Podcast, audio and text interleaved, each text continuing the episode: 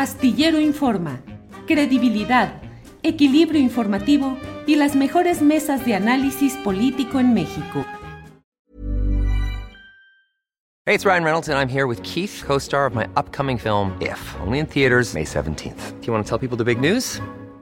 All right, I'll do it. Sign up now and you'll get unlimited for $15 a month in six months of Paramount Plus Essential Plan on us. Mintmobile.com slash switch. Upfront payment of $45 equivalent to $15 per month. Unlimited over 40 gigabytes per month. Face lower speeds. Videos at 480p. Active Mint customers by 531.24 get six months of Paramount Plus Essential Plan. Auto renews after six months. Offer ends May 31st, 2024. Separate Paramount Plus registration required. Terms and conditions apply if rated PG. I'm Sandra, and I'm just the professional your small business was looking for. But you didn't hire me because you didn't use LinkedIn jobs. LinkedIn has professionals you can't find anywhere else, including those who aren't actively looking for a new job but might be open to the perfect role, like me.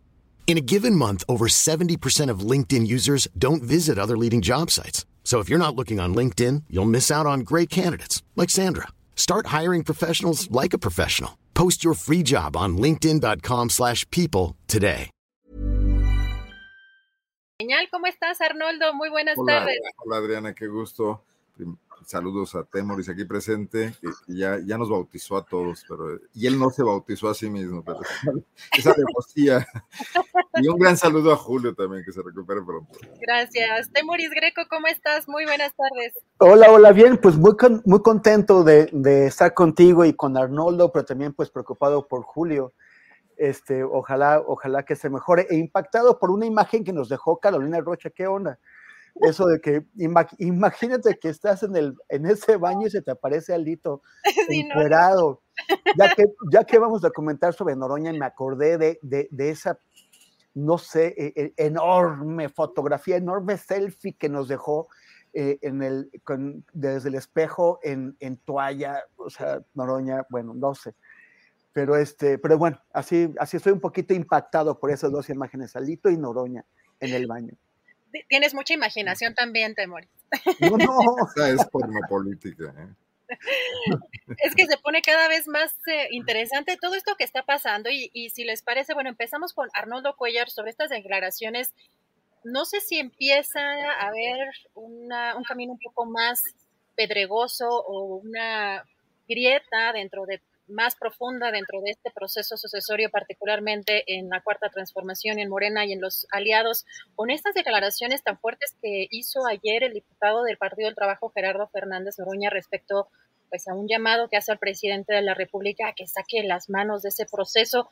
Arnoldo mencionó, además, entre otras cosas, que pues, es leal al presidente de la República, pero también hizo este, este anuncio o esta, y dio, dio a conocer que lo desinvitaron de, este evento en, en Dos Bocas y pues una situación que él supone que tiene que ver con sus aspiraciones eh, a la presidencia. ¿Cómo ves este tema, Arnoldo? Bueno, a ver, Gerard- Gerardo Fernández Noroña es un absoluto profesional de la política. Y si fuese futbolista, al menor recargón se, se tiraría en el área para tratar de engañar al árbitro, ¿no? Y, y además, quizás con suerte, incluso revisado en el, en el bar.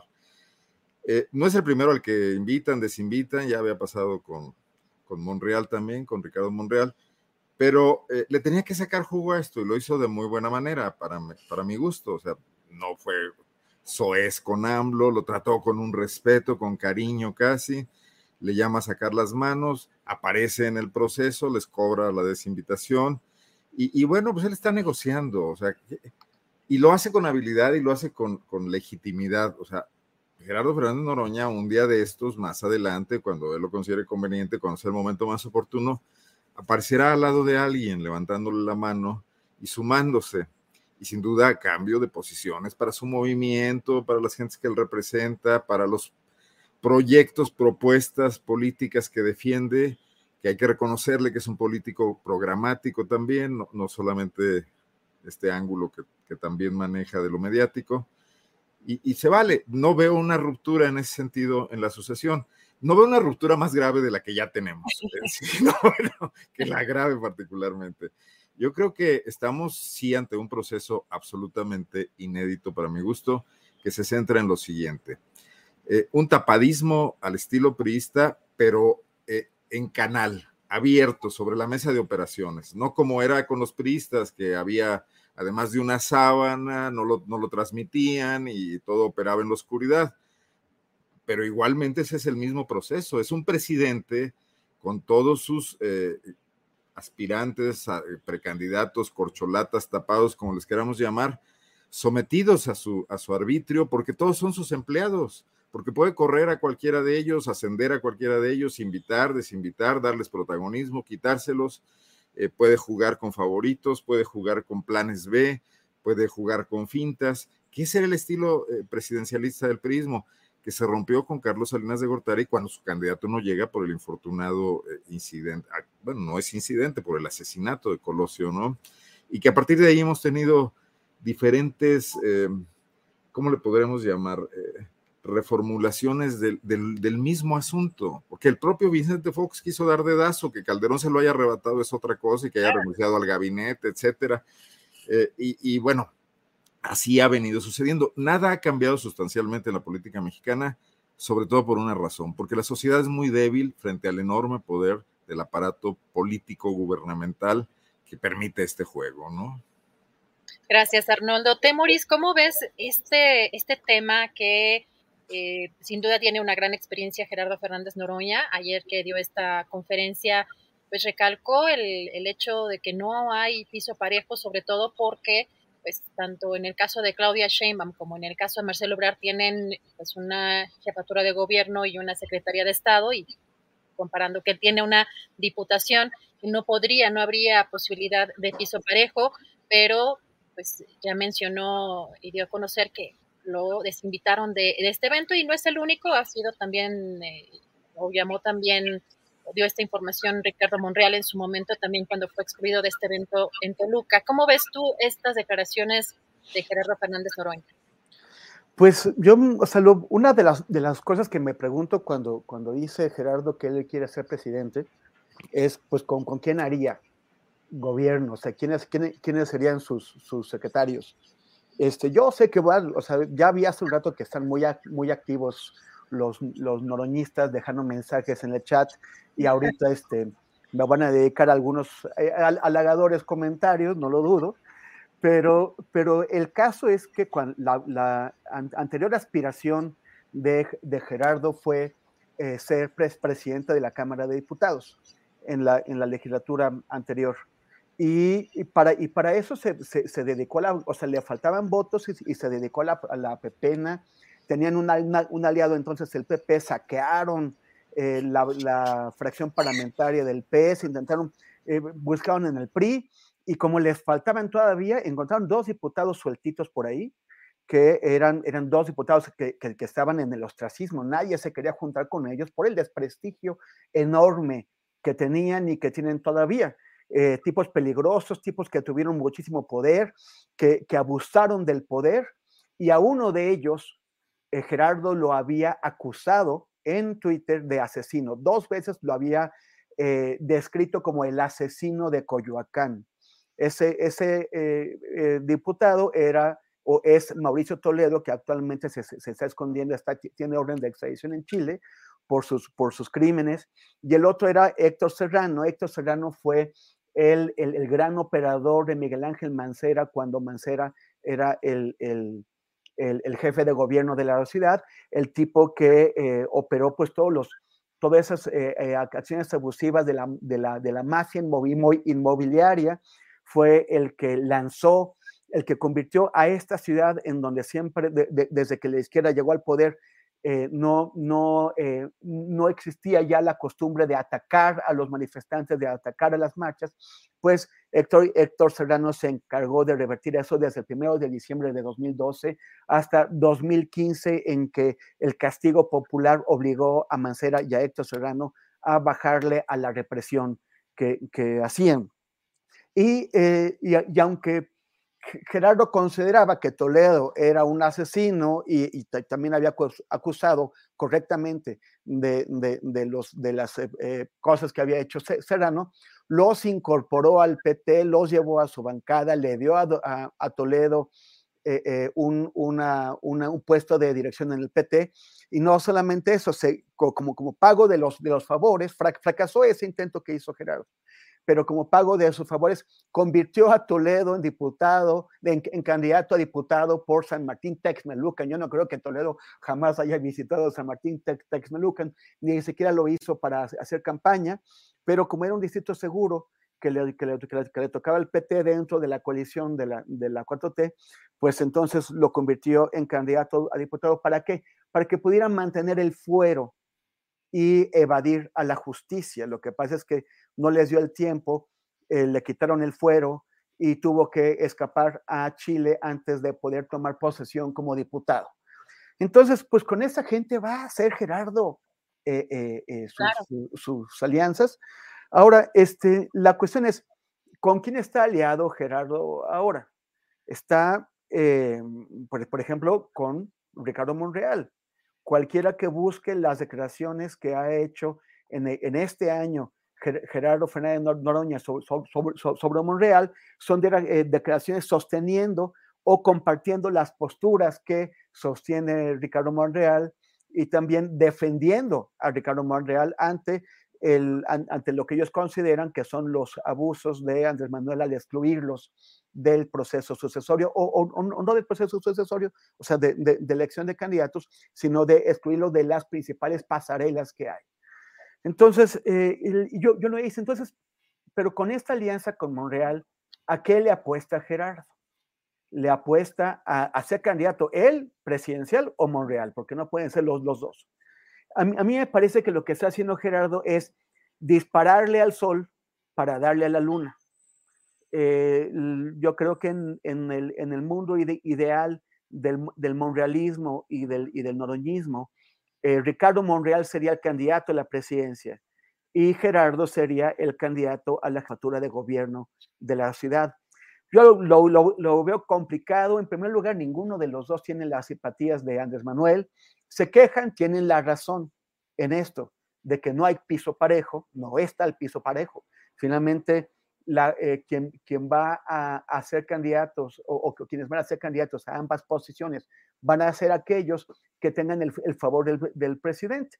Van a estar con el rollo de las encuestas, si es que realmente realizan las encuestas, que muchas no han sido realizadas y no hay ni siquiera facturas que lo demuestren, si realmente hacen las encuestas. Eh, la gente va a, apoyar en las, las encuestas a aquellos que las personas que los encuestados consideren que Andrés Manuel prefiere. Por eso la campaña de Claudia dice, es Claudia. No quiere decir, o sea, eso lo que está intentando transmitir es que la, favorita del presidente es Claudia y también eh, pues tendrán que ver quién es el favorito o la, o la favorita para la jefatura de gobierno. Dudo, o sea, no es, no son santos de la devoción de, la devoción de Andrés Manuel, ni Ricardo, ni Noroña, y por eso pues ambos están molestos con las, con las reglas del juego. Pero son las reglas del juego, en, o sea, ellos tienen razón al momento de querer cambiarlas, pero finalmente es el juego en el que han estado participando hasta ahora, porque es el único juego en el país donde hay realmente posibilidades de que llegues a algún puesto político. Gracias, Temoris. Y es el juego del López Obradorismo, porque realmente la cuarta transformación actualmente se reduce solamente a un personaje, quizá todavía falta porque el partido se consolide más allá de la figura del propio presidente Andrés Manuel López Obrador, que ya va de salida y que justamente sí, como dices, están esperando a ver quién, a quién le alzan eh, la mano, pero muy importante, yo no me acordaba de esto que mencionabas, de, estas, eh, de estos vínculos con Mauricio Toledo, pero es importante tener todo este, este panorama eh, presente. Y Arnoldo, hoy vimos declaraciones del presidente de la República en torno a este cateo que realizó ayer la Fiscalía del Estado de Campeche en esta mansión eh, de Alejandro Moreno, el presidente nacional del PRI, que fue grabada, que fue distribuido además este video por eh, eh, por la propia, eh, la propia dependencia, eh, fue publicado en redes sociales a través de la gobernadora Laida Sansores. Y hoy el presidente de la República dijo que no es santo de su devoción Alito, pero que le pareció indigno este cateo. ¿Cómo, ¿Cómo, ves estas declaraciones y también el, propio cateo que parece que la, fiscalía iba para ver de qué estaba de qué estaba hecha la mansión, qué tipo de materiales y qué tipo de incluso obras de arte habría dentro. Bueno, bueno, eh, a ver, un poco adoptando el método Arturo Rodríguez, que también ya adoptó Temoris, de irme a, a revisar el pasado, que siempre es muy bueno y ayuda mucho. ¿Quién es Renato Sales Heredia? Bueno, fue el comisionado de Seguridad Nacional, o Nacional de Seguridad, mejor dicho, de, Osorio Chong, de Miguel Ángel Osorio Chong, en el gobierno de Enrique Peña Nieto. Hay quien dice del peñismo, no, no del peñismo, del, del chonguismo, que hoy está en, esta ofensiva contra. Chonguismo. no, bueno, ¿de qué van manera se puede decir? Van a agarrarle el chonguismo, vas a ver. Eh, que yo creo que es el, la pinza que le están haciendo a, Alito Moreno, ¿no? Eh, más el tema del PRI y por supuesto el presidente dejando que corra alegremente y luego deslindándose convenientemente para no verse tan, pues tan, eh, tan, ¿cómo se le podría decir? Tan ventajoso, tan, tan alevoso es la palabra, con quien ha sido señalado como uno de sus adversarios por el tema de no haber acordado las alianzas respectivas para que avancen los temas legislativos con el que había acercamientos y luego hubo ruptura. Eh, cualquier político mexicano, no sé, digamos un 99.9% de los políticos mexicanos de los últimos, ¿qué será? 100 años, si les gusta, eh, a los que se, los, se les tome en seco y se revisen todas sus finanzas, todas sus casas y todo, ninguno va a tener manera de explicarlo con los honorarios con los que recibía formalmente, sea presidente municipal, los regidores desde que ganan 40 mil pesos cada uno de ellos, aún en los municipios más depauperados de México. Eh, bueno, pues ese es esa es la corrupción generalizada que le hizo decir a Enrique Peña Nieto que era un tema cultural, algo que constantemente señala eh, López Obrador, que yo, yo me escandalicé cuando lo escuché, porque además lo hizo en un foro del Fondo de Cultura Económico, rodeado de libros. Es cultural de la clase política mexicana, de la clase dominante mexicana que ha estado, que es una perfecta minoría, pero que ha dominado eh, eh, los recursos públicos de este país, desde que somos una nación independiente, quizás un poco después, digamos del porfiriato para acá, y que ha sido patrimonialista. La definición de patrimonialismo creo que es, no sé, en México adquirió su mayor densidad, ¿no? Tomar lo público como si fuera privado. Entonces, estarnos escandalizando por eso a cada rato me parece escandaloso. O sea, ahí están todos, cualquiera tiene un baño de eso. Pues, si ganan dinero a montones con las tranzas que hacen, con todos los servicios públicos están sometidos al moche. En Guanajuato así es con los panistas y lo debe ser en Campeche con los priistas y ahora con los morenistas, ¿no? Lo fue como ya se señalaba, lo señalaba Carolina muy bien, con Carlos Sansores Pérez, un egregio priista que sirvió a varios presidentes de la República, ¿no? Entonces, ¿a qué nos lleva eso? ¿Va a, Alito ir a la cárcel? Por, estaría bueno probar un solo asunto, un solo asunto. O sea, ¿qué hizo con el dinero de los medicamentos en Campeche, por ejemplo? ¿Cómo, cómo, ¿Qué pasó con eso? ¿Cuál fue la mecánica?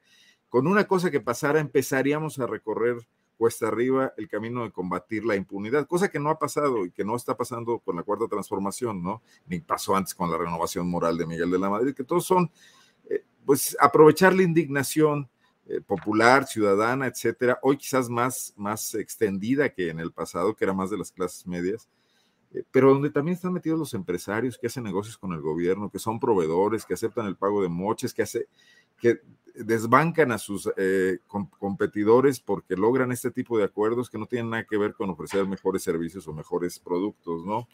Entonces, no, no creo que el presidente de la República sea sincero cuando dice que, le parece un abuso. Yo creo que él sabía que esto iba a pasar, es el hombre mejor informado de México, Laida seguramente lo tiene informado, y que, a gusto que lo haga además Renato y que esto parezca entrar a la contabilidad de las pugnas priistas, allá lejos en el sureste. Además, el sureste es el territorio donde el presidente quizás más vigilante está de lo que pasa, porque allá están sus principales proyectos, ¿no? Entonces, me parece un espectáculo mediático en todos los sentidos. No defiendo para nada a Lito Moreno, por supuesto, pero eh, creo que el sujeto se está riendo de lo que está pasando y debe tener varias casas más como esas, eh, ¿no? Entonces, eh, ¿a dónde nos lleva esto socialmente hablando, no? El desprestigio de la clase política ya está a todo lo que da. Pero no podemos salir de ella, es terrible, ¿no? Porque cada vez señalamos más que estos tipos son indignos de gobernar, pero son los únicos que manejan los pocos partidos políticos que hay que tienen viabilidad, manejan el Estado mexicano, al interior de la Cuarta Transformación hay varios de los que sospechamos lo mismo, ¿no? O muchos. Eh, entonces, eh, un poco ese es mi sentir, pues a lo mejor no es un análisis y a lo mejor no llego a ninguna conclusión, pero así lo dejo, ¿no? No, pues es, que es como destapar una cloaca, ¿no? O bueno, sea, permanentemente abierta. Es como asomar otra vez y decir, oh". Así es, Arnoldo, muchas gracias. Temoris, bueno, incluso el periódico Reforma en 2019 dio a conocer que esta vivienda le costó más de 46 millones de pesos y además calculó que pues eh, si el dirigente hubiera destinado el 100% de su ingreso en ese periodo que fue gobernador, no le alcanzaría para costear esta eh, construcción. Hoy dice Julio Astillero, en su columna Astillero en la jornada, resulta caricatural la desesperada recurrencia de Alito al expediente del eh, del perseguido político. En un país donde ha habido persecución y represión en serio, Moreno Cárdenas suena tragicómico a la hora de pretender instalarse a ropajes de luchador social castigado por sus ideas y no por su corrupción. ¿Crees, eh, Temoris, que esa pose víctima le ayude a salir airoso de esta eh, presión eh, de lastre que tiene para la coalición eh, Va por México y el PRI? Pues es el, es el perseguido social pobrecito que, que se baña en ese enorme baño de mármol, ¿no? O sea, así, pues, así pues, persíganme en ese castillo, nada más el, el, el, el baño está enorme. Y, y, o sea, bueno, pues es inverosímil. A, los, pues, yo quisiera señalar la, la, diferencia con la que se trata la exhibición de la intimidad cuando se trata de, los, de, de, la gente que tiene mucho dinero y de la gente que no lo tiene. O sea, hay este, a, a, la gente con mucho dinero cuando lo, quiere, cuando lo quiere ostentar, le gusta aparecer en, pues en la, en, la revista Quién, en ese tipo de, de portadas, no, no en la portada de la revista Proceso, ¿no? O le gusta aparecer en Reforma. ¿Vas a hablar de César Yáñez? pues bueno.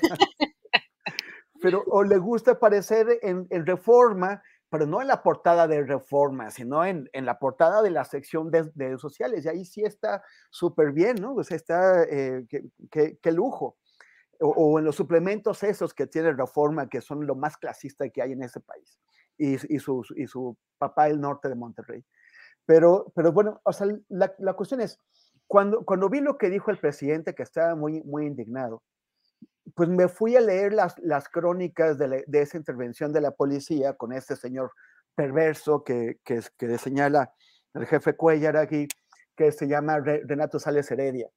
Y, y, dices, bueno, pues está indignado el presidente porque, pues porque entraron a la fuerza al lugar, hirieron a la abuelita, maltrataron al Lito, lo arrojaron al piso frente a sus hijas menores de edad, eh, porque, porque eh, eh, le, arrancaron un, brazo al chofer, o, qué, o sea, ¿qué es lo, qué es lo abusador en, en, un país donde estamos acostumbrados a que las fuerzas de seguridad no tengan contemplaciones con las personas, sean, sean presuntos culpables o sean víctimas? ¿Qué, qué, es, qué, es, lo que, lo que merece la, la, indignación del presidente? Aunque aclare que no, que no defiende a Alito, sino que le molesta el procedimiento.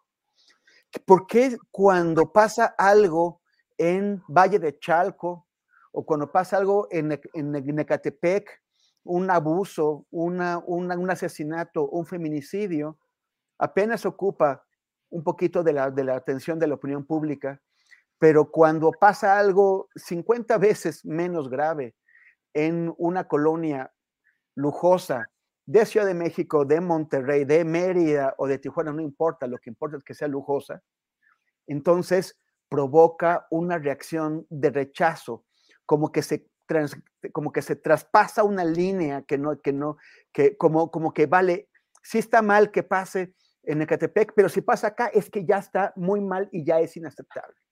Lo, de, lo que ocurre en, en, en Ecatepec es malo, pero podemos vivir con ello, pero que no pasen para acá. ¿Por qué, ¿Por qué está molesto el presidente con eso? Porque está la sociedad molesta con la exhibición de la riqueza de una, de una figura en las páginas equivocadas, porque si hubiera sido, como digo, en, otras páginas, pues entonces estaría bien.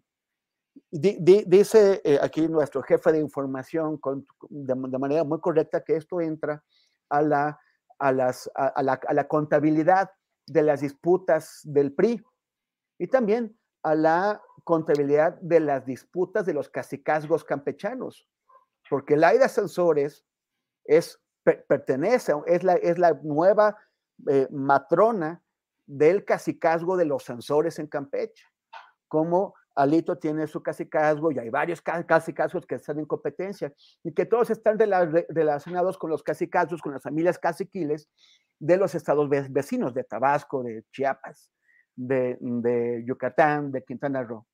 Entonces son, Alito sabe eh, a qué están jugando y Laida también se están dando duro, sobre todo por el control local, y eso tiene pues implicaciones nacionales en la medida en que esta disputa entre caciquismos locales está impactando en la alianza Va por México, para preocupación del, patrón de ellos, que es Claudio X.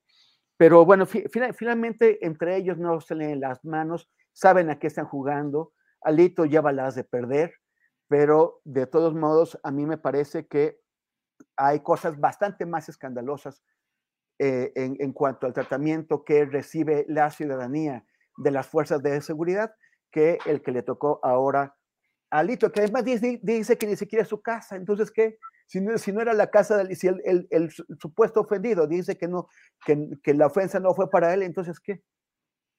Gracias, Temoris. Arnoldo, siguiendo un poco esta línea de qué está haciendo la oposición o cómo va a sobrevivir a esto que está pasando el líder nacional del PRI y además hay, que recordar que pues tanto expresidentes nacionales de este partido revolucionario institucional como algunas corrientes del, partido están presionando para que salga eh, Alito eh, Moreno. ¿Cómo, ¿Cómo, ves tú eh, si es un, lastre o una presión muy fuerte para esta alianza cargar con Alito Moreno? ¿Qué podría pasar en las próximas semanas? Porque además estos audios que ha dado a conocer la gobernadora Laida Sansores, pues, parece que no tienen fin.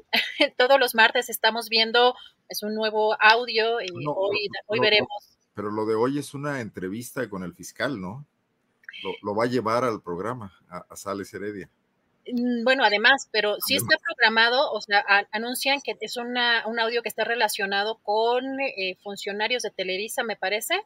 Déjame, por ahí, por ahí tenemos, ahorita eh, ponemos la, el anuncio en pantalla, pero sí creo que sí tiene ahí una, además de la entrevista o que va a estar presente Sales Heredia, sí hay el anuncio de un nuevo, de, un nuevo audio. Pero ¿cómo ves, eh, Arnoldo, esta pues el peso o la presión que está ejerciendo esta, pues esta... Eh, pues, yo, creo que Laida se está colgando de cosas eh, más importantes que están ocurriendo en otros niveles y que le sirve para, eh, bueno, desmontar probablemente el peso político o la influencia que pudiese tener el, el ¿cómo le podríamos llamar? El alitismo que ya no es elitista, porque ya, por lo menos no en, Campeche, ¿no? Es que Carolina Rocha nos dejó muy contagiados con sus juegos de palabras, que son muy buenos. Oye, pero alitismo suena a una enfermedad fea, ¿no?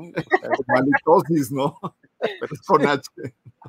Bueno, pero en realidad, eh, a ver, los partidos políticos, PAN, PRI, PRD, Siempre dijimos que PRD es como un personaje de Abel Quesada sostenido con una horqueta para que no se caiga, ¿no? Jesús Zambrano. Pero ya igual los otros dos.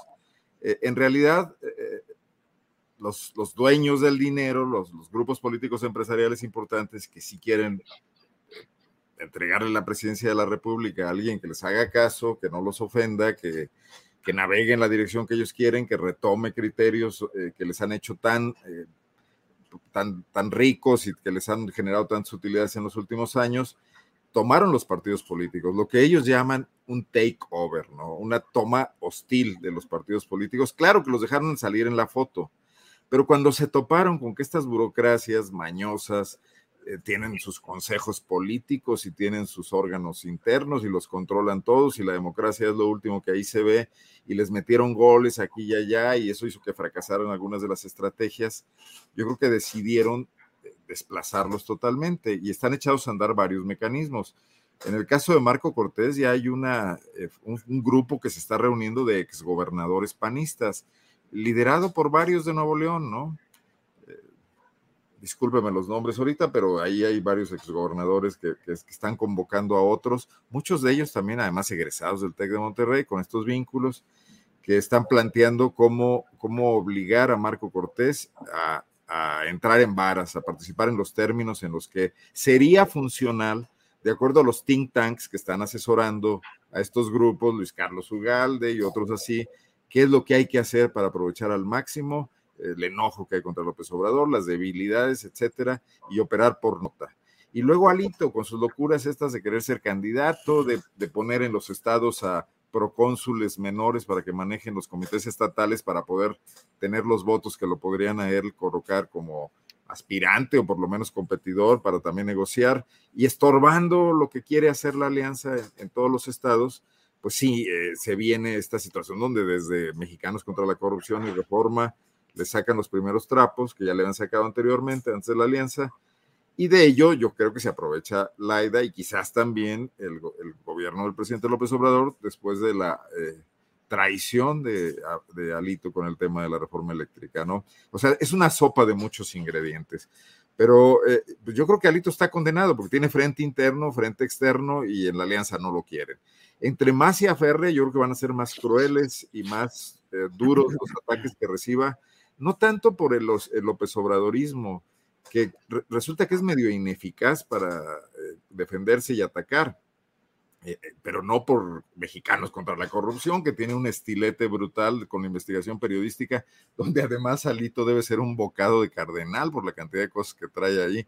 Digo, este José Ramón López Beltrán es, es, es, un postre comparado con el manjar que es Alito, ¿no? Para, para demostrar además la, la capacidad de investigación y la imparcialidad de, de, del órgano, de, del medio de comunicación y, y, y, sé que es Mexicanos contra la Corrupción, ¿no?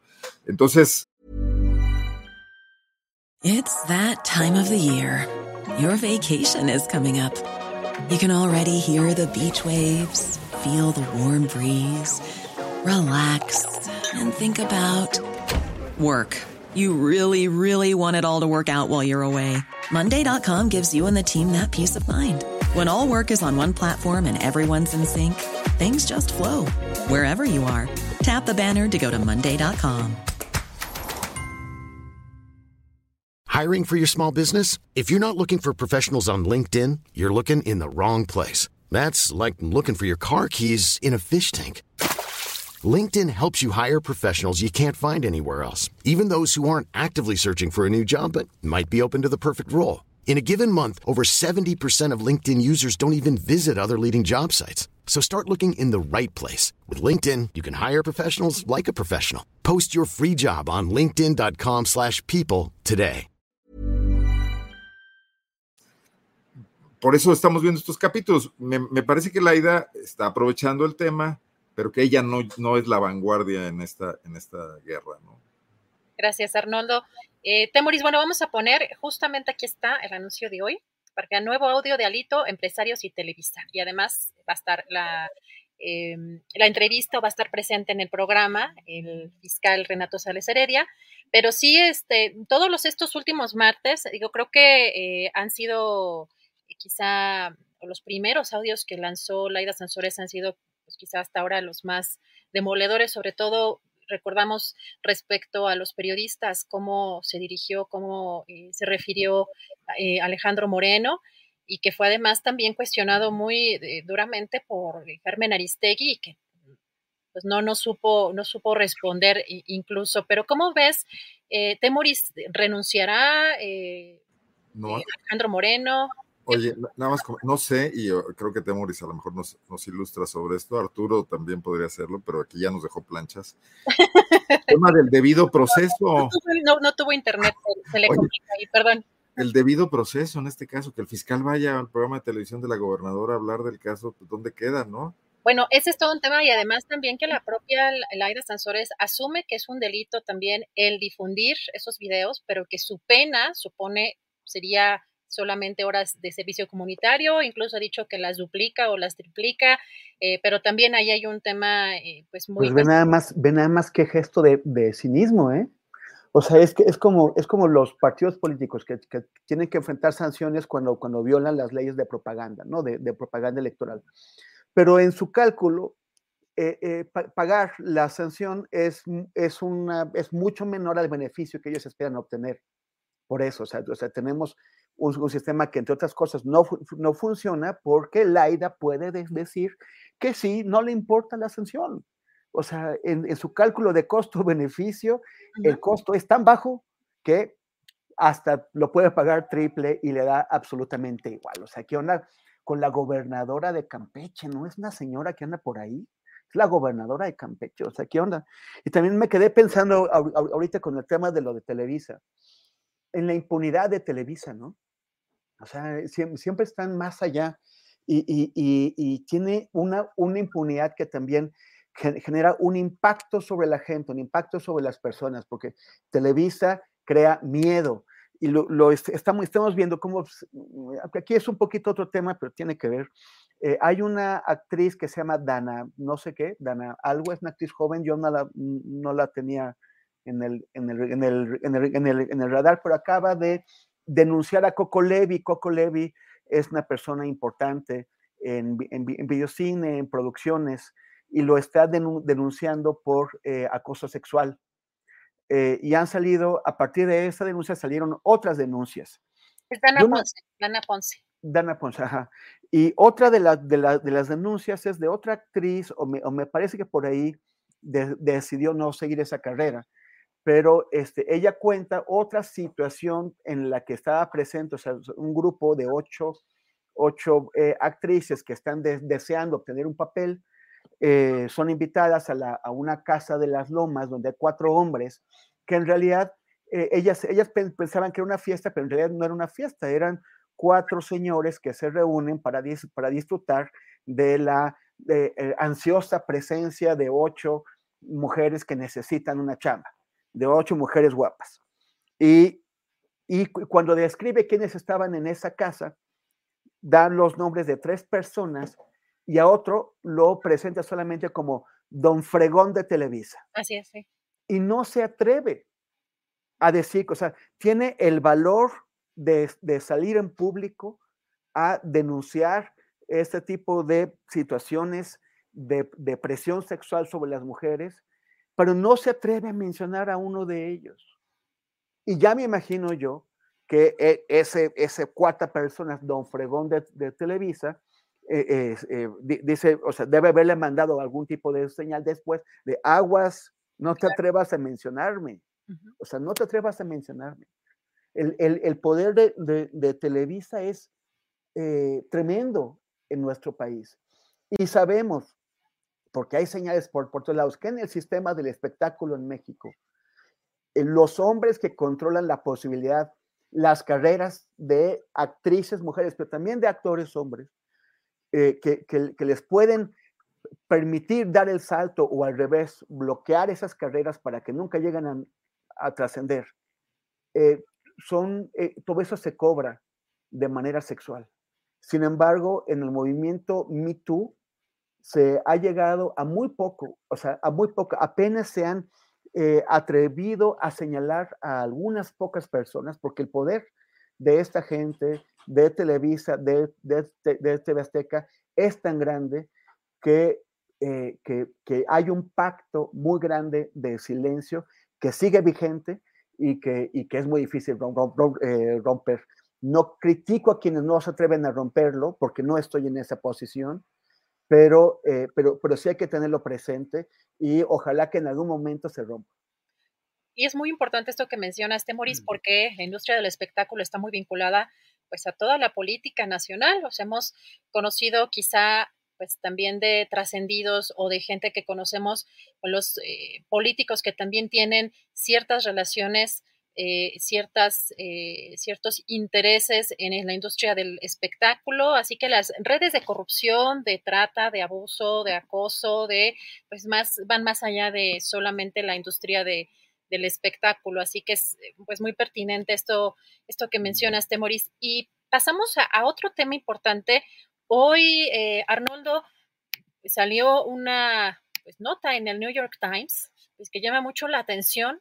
Es una eh, publicación en la que pues, critican el desempeño del embajador de Estados Unidos en México, Ken Salazar, y hacen referencia incluso a una postura eh, que habría tenido Ken Salazar respecto a cuestionarse si habría algún fraude, si se dio esa situación en, 2006 particularmente.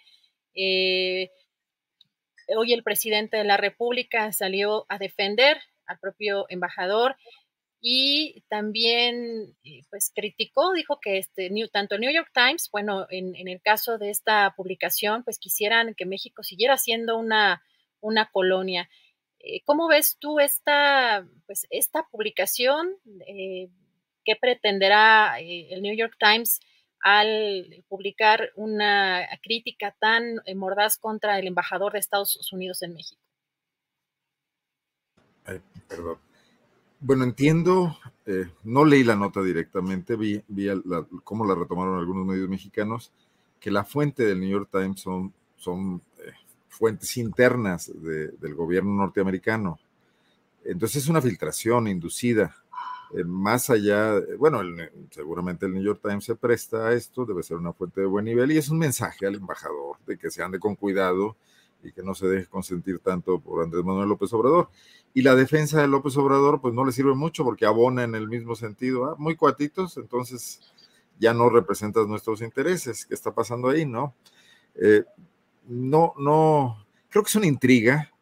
Creo que tampoco en este momento el gobierno norteamericano está con, el gobierno de Joe Biden está con todas las situaciones como para estar con estos juegos. Trae en América Latina un panorama complicado por el tema del crecimiento de los gobiernos que tienden a ser eh, más alejados de su, de su influencia con el crecimiento de opciones de izquierda o de centro izquierda.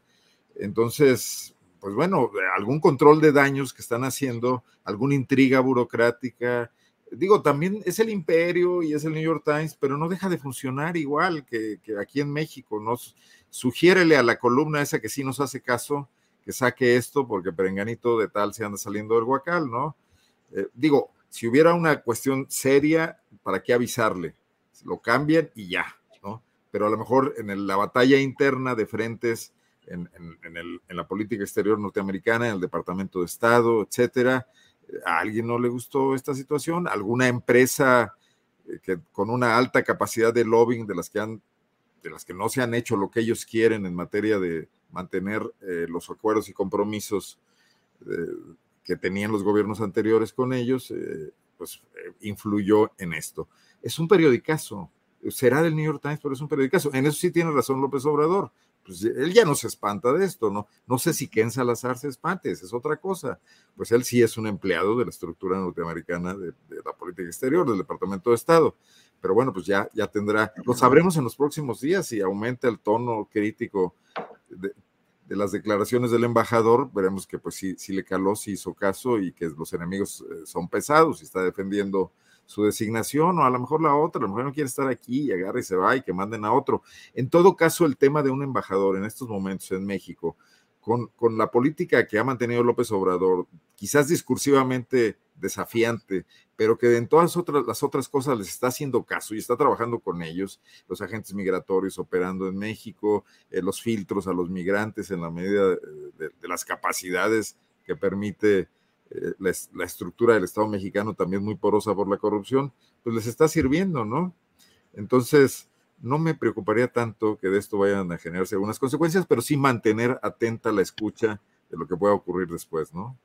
Gracias, Arnoldo. Pues que además este embajador Ken Salazar ha sido también un embajador muy activo, ha estado presente en diversos actos políticos de diferentes partidos. Lo hemos visto con Alfredo del Mazo, con eh, otros compañistas, eh, lo hemos visto salir muchas veces de eh, Palacio Nacional Y hoy el presidente eh, Temoris además habló muy bien de, de Ken Salazar, le dedicó varios minutos a, elogiarlo, que es una eh, buena persona, insistió en que hay una muy buena eh, relación. ¿Cómo ves tú esta, qué impacto podría tener esta publicación en el, en el New York Times y cuál sería la intención? Pues, pues en primer lugar parecen grillas, grillas entre ellos, ¿no? Grillas ahí grillas en las que yo no veo por qué se tiene que meter el presidente de México, ¿no? O sea, es una, es un, es una nota basada en fuentes anónimas, gente que no da la cara, que está básicamente soltando chismes y que, y que debería ser resuelto en, en los pasillos del Departamento de Estado, o sea, del equivalente a la Cancillería mexicana. Es una, es una bronca de ellos, ¿por qué tiene que, que ocupar el tiempo y, eh, del presidente de México? Y me, y me da también una, o sea, un presidente mexicano que además agita muchísimo la bandera del nacionalismo, saliendo a defender al embajador de los Estados Unidos. Y no a cualquier embajador. Dice el presidente que es esas personas que se están grillando a Salazar, eh, ya eh, probablemente quisieran tener un, un, un alcohol como, como embajador en México, tal vez, pero este no es, no es una blanca paloma, es un embajador que está metido en muchísimas cosas que anda de arriba para abajo, de oficina en oficina, de, eh, secretaría en secretaría, de ciudad en, ciudad, abiertamente promoviendo, obviamente no los intereses de México, ni, ni, de la gente aquí. Es un señor que está promoviendo, como es su chamba, eh, los intereses de Estados Unidos, pero lo hace de una manera muy abierta, intervencionista. La, la diplomacia uno de los valores de la diplomacia es la discreción. Pero ese señor no siente que tiene que tener discreción. Va cada dos por tres a Palacio Nacional y se hace ver, hace que la prensa note su presencia en Palacio Nacional. O sea que está directamente conversando con el presidente de la República de manera personal, eh, en, en privado, para arreglar esos asuntos. Alguien dirá, Temoris, pero es que tienen que, eh, somos dos países muy interconectados, tienen que eh, reunirse. Sí, pero la publicidad a quién le beneficia, no al presidente de la República, no al país.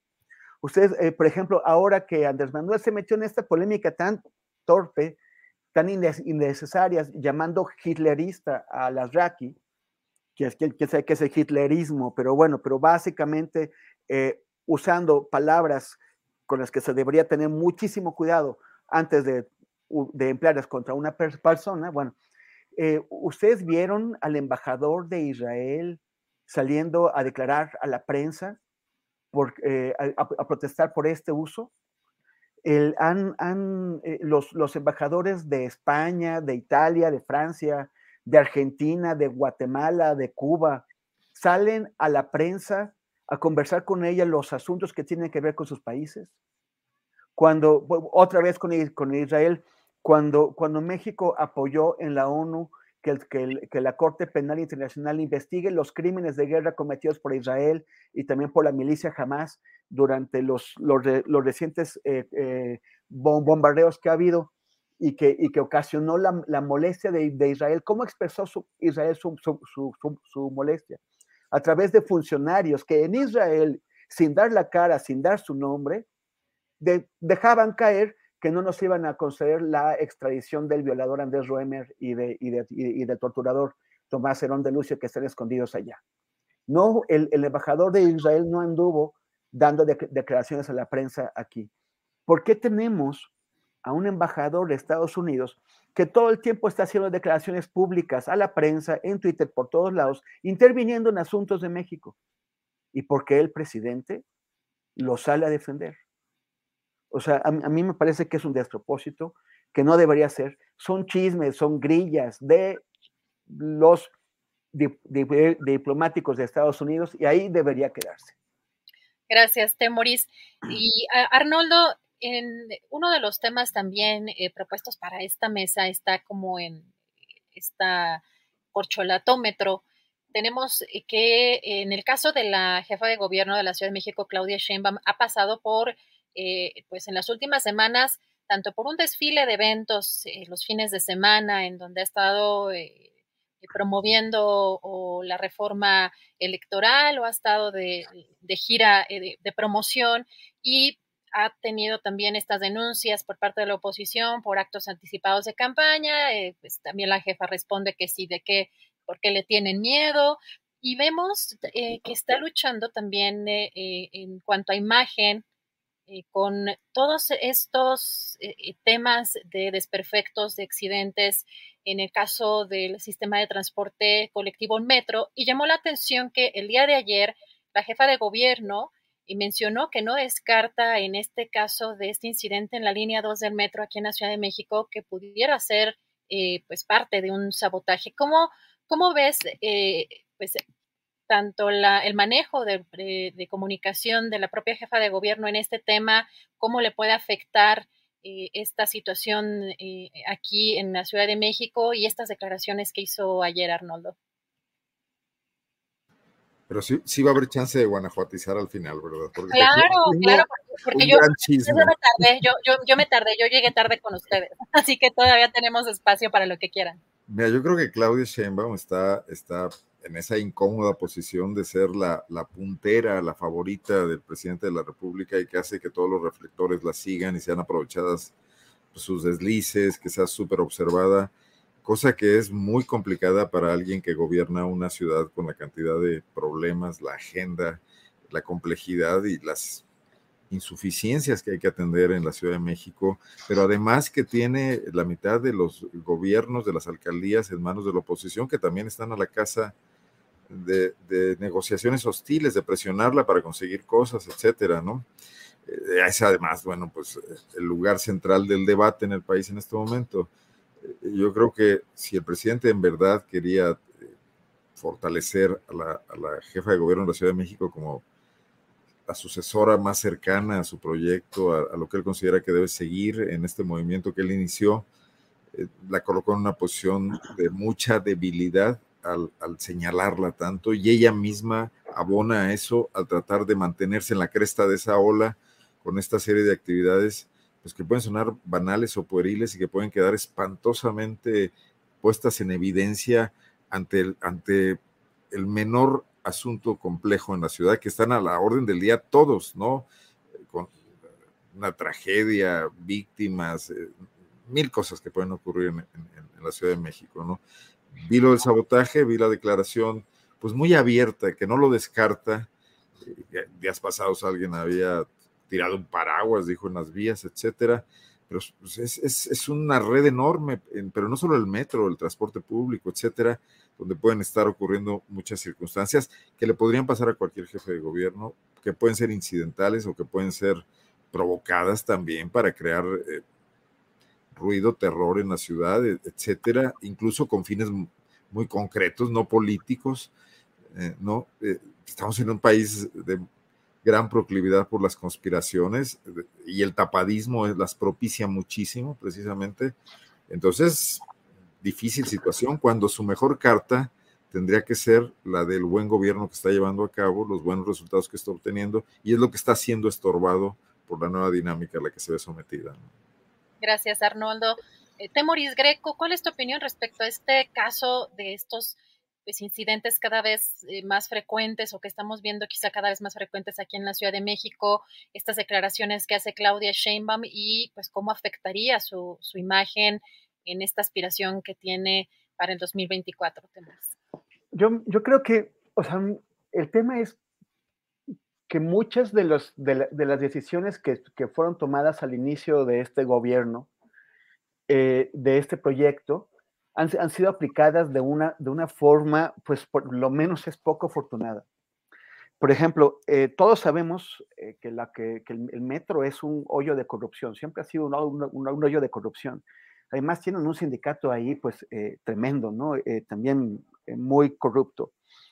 Y, y, y y, en eso había que poner orden, pero entró por un lado esta lucha contra la corrupción y por el otro lado esas políticas de austeridad que han barrido con muchas cosas que debieron haber sido respetadas. El, obviamente, los problemas de mantenimiento del metro vienen de hace muchos años. la, línea 1 que ahora van a, van a, cerrar debió haber sido renovada hace 15, 15 años. Y, entonces están cayéndole las, las, las, broncas al gobierno de, de Sheinbaum, pero también desde el principio debieron haberse dado cuenta de eso y hacer las previsiones financieras, presupuestarias, darle suficiente lana al metro para que pudiera enfrentar esas cosas. Pero ha venido, o sea, desde el principio vimos aquellos que somos usuarios del metro, yo, yo lo soy, yo valoro mucho el, el, transporte público de nuestra ciudad y, y, la uso. No soy una persona que, que, le guste andar conduciendo solo en el carro. Este, desde el principio nos dimos cuenta de que se empezaban a, a interrumpir cosas, por ejemplo, las escaleras eléctricas. Escaleras eléctricas que no están en mantenimiento, pero que de pronto aquí y allá se suspenden muy, muchas horas para ahorrar. Pero entonces estás ahorrando en cuántas más cosas. Tú, tenemos eh, que, que tronó el sistema de control de las líneas 1 a 6 que se incendió. Tenemos obviamente lo de la línea 12 del metro, la, tragedia.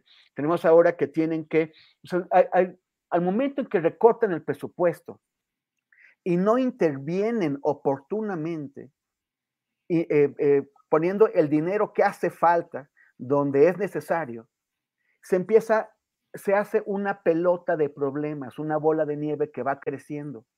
Y mientras va creciendo, demanda mayores gastos e impide que se sigan atendiendo otras cosas, en lugar de que desde el principio hubieran previsto eso. El, mm, Claudia Sheinbaum ha, hecho lo posible por, por, señalar que los errores que llevaron a, la tragedia de la línea 12 estuvieron. En otras administraciones, la de Ebrard y la de Mancera, y probablemente 90% de la responsabilidad o más está allí.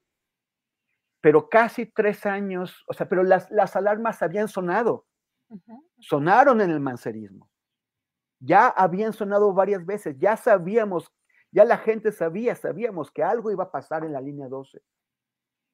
Y no tenían, pero no tenían dinero para enfrentarlo, porque no se había, porque la cuestión era contraer el presupuesto, no dedicar el presupuesto existente a donde más urgía. Y donde más urgía era la línea 12. Y pasó lo que pasó. Y hay 23 muertos y, y muchas familias. Y eso son consecuencias. Y hay gente que, quedó amputada o dañada para toda la vida porque no se aplicó el dinero donde se tenía que hacer en el momento adecuado. Eso es responsabilidad del gobierno de Claudia Sheinbaum, pero no tenían la lana. Como tampoco tenían la lana para enfrentar lo del centro de, control que, que, se rompió. Como ahora están intentando entrarle a la línea 1, pero entonces tienen que atender todas las, todos los, los, fuegos que ya se crearon. Y, y, esto en, la estación Velódromo del viernes, que se empezó a quemar un vagón, y, y, lo, de, y lo de ayer, que tienen este enorme incendio, que no es menor, que dice Sheman, es que hay sabotaje. Digo, no hay ningún elemento para sospecharlo. Igual sí lo existe, pero es, me parece, un poco irresponsable que antes de tener los datos digas, es que puede ser sabotaje. Claro que lo tienen que investigar, pero ese, evidentemente se está intentando patear la bolita para otro, para, para otro lado, sin, mientras no haya elementos. Lo que sí tenemos claro es que no intervinieron a tiempo y ahora tienes una acumulación de problemas que demandan gastos que pudieron haber sido eh, aplicados antes para preverlo. Y obviamente, si hay alguien interesado en crearle problemas a Sheinbaum, pues me imagino que ya están pensando, si, si no pensaron en sabotear, en, usar los problemas del metro para sabotear antes, ahora que Sheinbaum lo acaba de, de, de, sacar a la luz, deben de decir, ay, pues cómo no, no se nos había ocurrido antes. Es muy grave lo que está pasando, es un, es un hándicap, es, un, es, una, es una, bolota que está enfrente en de las aspiraciones de Sheinbaum y también es algo de lo que podría conducir a la izquierda a perder definitivamente la Ciudad de México en 2024. Híjole, yo también veo ese, con preocupación ese riesgo y además también cabe recordar cómo insistió Claudia Sheinbaum en la permanencia de la directora entonces del Metro Florencia Serranía. Así que es preocupante que eso pudiera llegar eh, a pasar, que perdiera la, la capital. Y ahora sí, Eh, Arnoldo, a guanajuatizar la mesa. Adelante, y, eso, y eso sería la guanajuatización de México. Ah. de, de, Ciudad de, México. De la Ciudad de México. Pronto vamos ah, a traer nuestro cubilete para acá. Pero, a lo mejor llega a Monreal y sería la sacate, ah, bueno, Oye, dicen en el chat que, que, nomás les damos ideas a los neoliberales con nuestros análisis, que un poco es lo que dice este Moris, que esto, con esto del sabotaje está dando ideas la jefa de gobierno. Mira, rápidamente, el miércoles 29 de junio a las 8 y fracción de la mañana asaltaron en carretera en el Triángulo Dorado del Huachicol de Guanajuato, en el municipio de Villagrán, a un secretario de Estado de Guanajuato. Lo bajaron de su vehículo, una camioneta Dodge recién eh, estrenada del año, y, lo, y se la quitaron con sus cosas, con sus teléfonos, sus computadoras los dejaron a la, en la carretera, tuvieron que llegar a una gasolinera a pedir ayuda. Todo esto lo, lo, publicamos ya en PopLab el sábado pasado porque eh, se trató de mantener reservado en secreto y pues tarde o temprano se filtró, corroboramos con varias fuentes y, salió la información. Pero no era cualquier secretario, era el titular de la Secretaría de Desarrollo Social y Humano, Jesús eh, Oviedo Herrera, quien es el delfín del gobernador Diego Sinue para sucederlo. Ya he comentado aquí que le destinó un programa de 2.700 millones de pesos para hacer una intensa campaña de política social con un nombre que ya es un eslogan de campaña, Guanajuato contigo sí, creo, y, que estaba empezando a moverse con eso. Hasta ahora no había aparecido mucho, no ha crecido mucho desde ese destape que ocurrió en un evento con pasarelas y toda la cosa, donde todos los reflectores se centraron en este funcionario que anteriormente fue coordinador de la bancada panista en el Congreso, es el coordinador que convirtió a Carlos Amarripa en fiscal por nueve años, que votaron por él y lo eligieron siendo primero ratificándolo como procurador y luego en un pase automático a fiscal, o sea que es una que ahí nos debe. Pero ahora le ocurre esto, lo afecta la inseguridad. Tuvo que llegar al evento al que iba con empresarios en un modesto evento que le prestó un secretario de ayuntamiento de un municipio vecino que fue a su rescate y pues platicar que le ha pasado eso. Todo el mundo dijo, ven, les estamos diciendo que cuiden ese tema, que la inseguridad. Dijo, bueno, pues es una carretera federal, salió con ese pretexto, pero así están las cosas en Guanajuato. Creo que no, no era un tema que me gustaría haber dejado pasar y comentar aquí. Gracias, Arnoldo. Eh, Temoris, tu postrecito o algún anuncio, alguna información adicional que quisieras eh, comentar aquí en este espacio tu micrófono? Yo no tengo postre, hay que cuidarse del azúcar, ya sabes. Ah, bueno, pues ser amargo. Tus redes sociales.